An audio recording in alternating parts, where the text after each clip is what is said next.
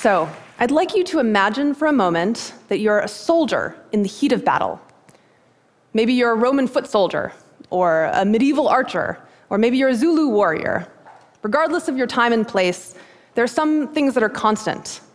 Your adrenaline is elevated, and your actions are stemming from these deeply ingrained reflexes, reflexes rooted in a need to protect yourself and your side and to defeat the enemy. So now I'd like you to imagine playing a very different role, that of the scout.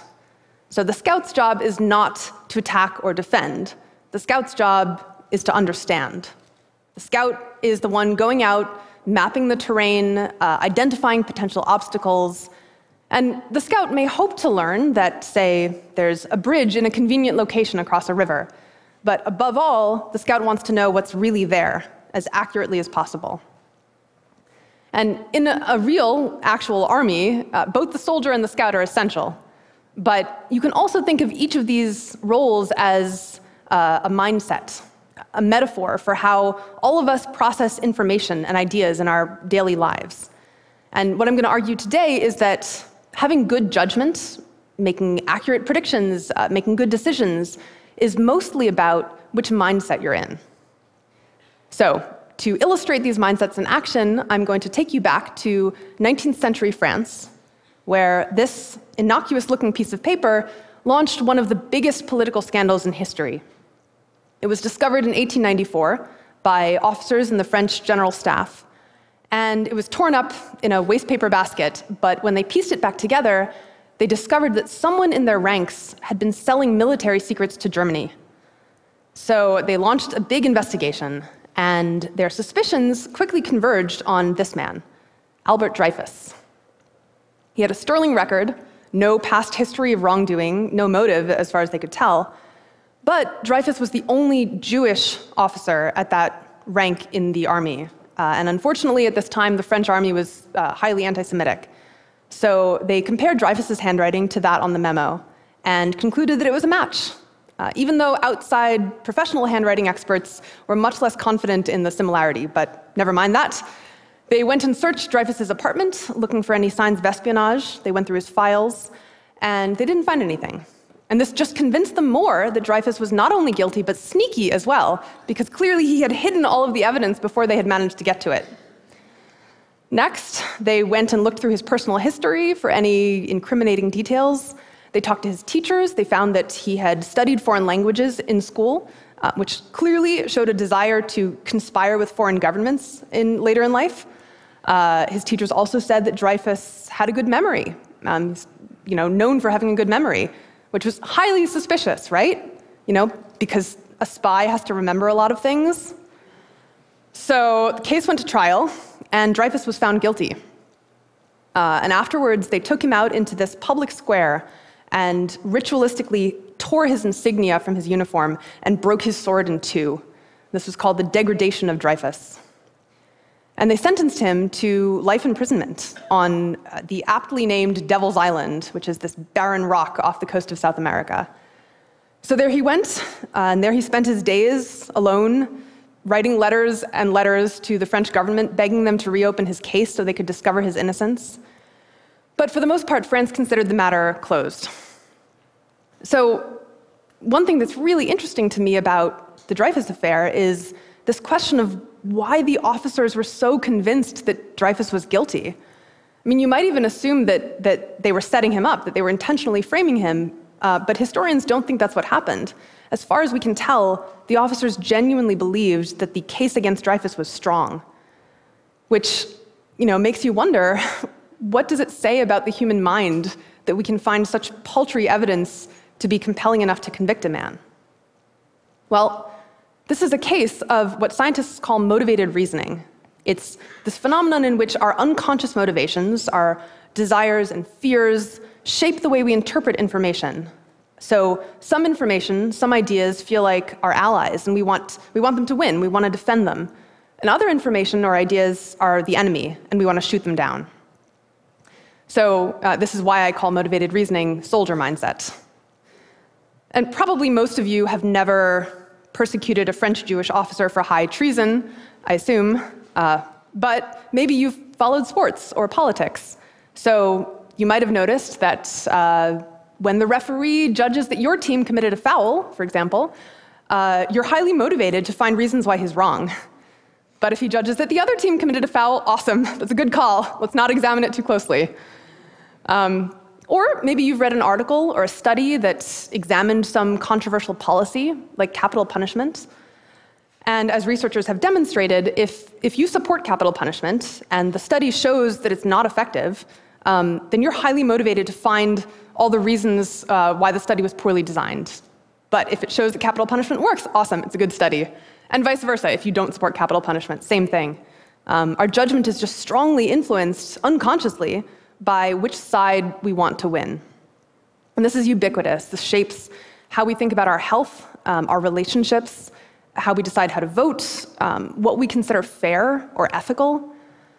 And what's most scary to me about motivated reasoning or soldier mindset is how unconscious it is. You know, we can think we're being objective and fair-minded and still wind up ruining the life of an innocent man. However, fortunately for Dreyfus, his story is not over. This is Colonel Picquart. He was another high-ranking officer in the French army, and like most people, he assumed Dreyfus was guilty. Also, like most people in the army, he was at least casually anti-Semitic.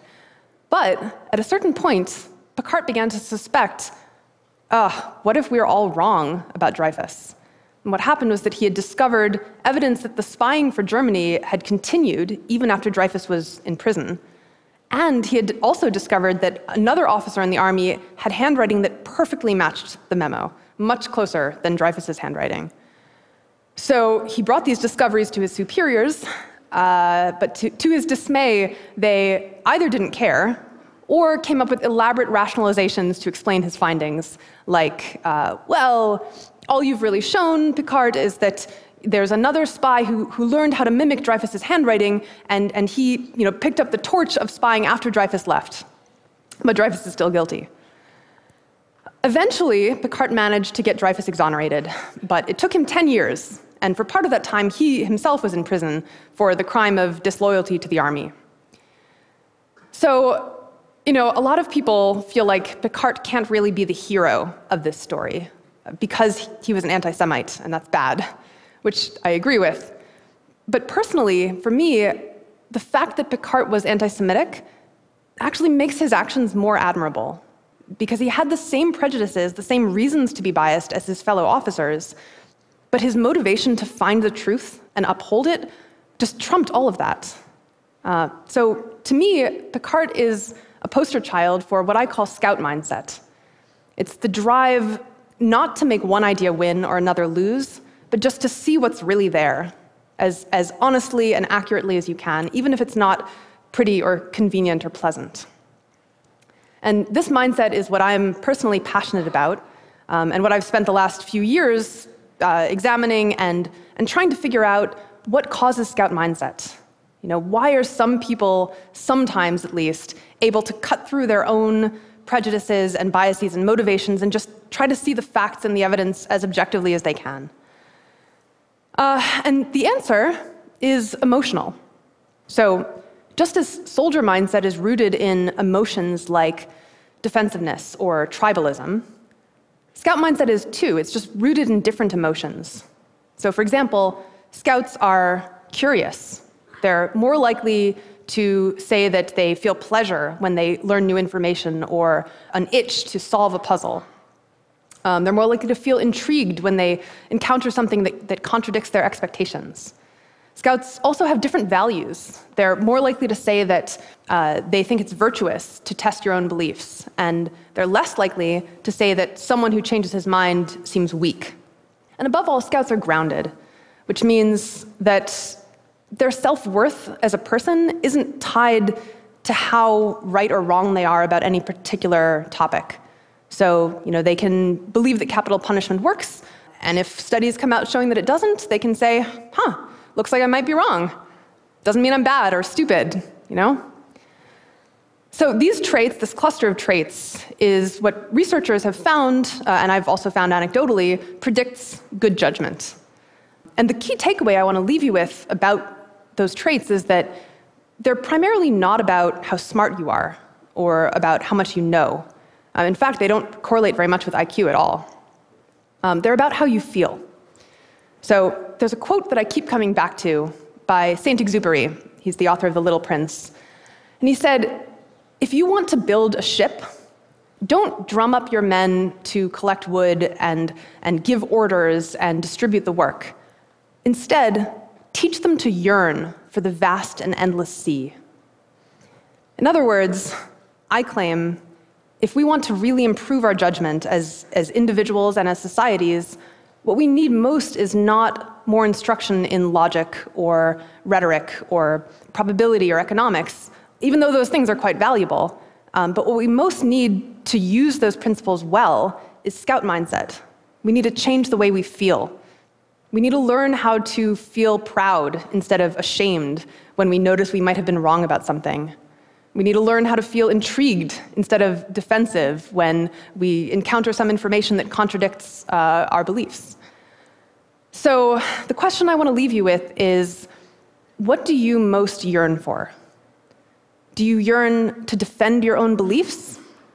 Or do you yearn to see the world as clearly as you possibly can? Thank you.